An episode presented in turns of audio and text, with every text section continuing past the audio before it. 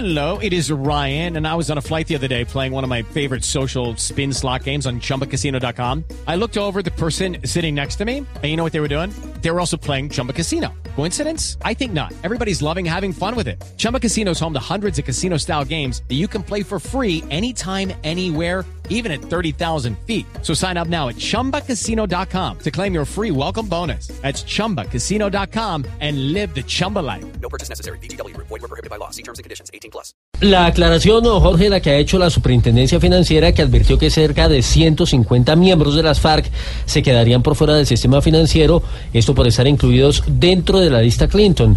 Pues el ministro de Hacienda, Mauricio Cárdenas, advirtió que ningún integrante de esa guerrilla debería ser excluido. Ana Karina Ramírez. Un tipo de amnistía financiera planteó el ministro de Hacienda Mauricio Cárdenas para aquellos miembros de las FARC que no podrían acceder a cuentas de bancos o productos financieros por estar en la lista Clinton. Cárdenas eh, dijo que para alcanzar la paz se debe garantizar oportunidades para los exguerrilleros a través del acceso al sistema financiero para así hacer su tránsito a la vida legal.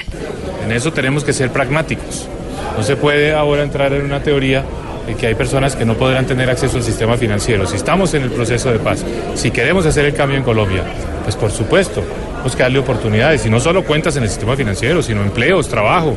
Esa es la paz. Y es que según la Superintendencia Financiera, la regulación establece que quienes estén vinculados a delitos de lesa humanidad o que estén incluidos en la lista Clinton no son personas que podrían acceder a este tipo de productos o servicios financieros.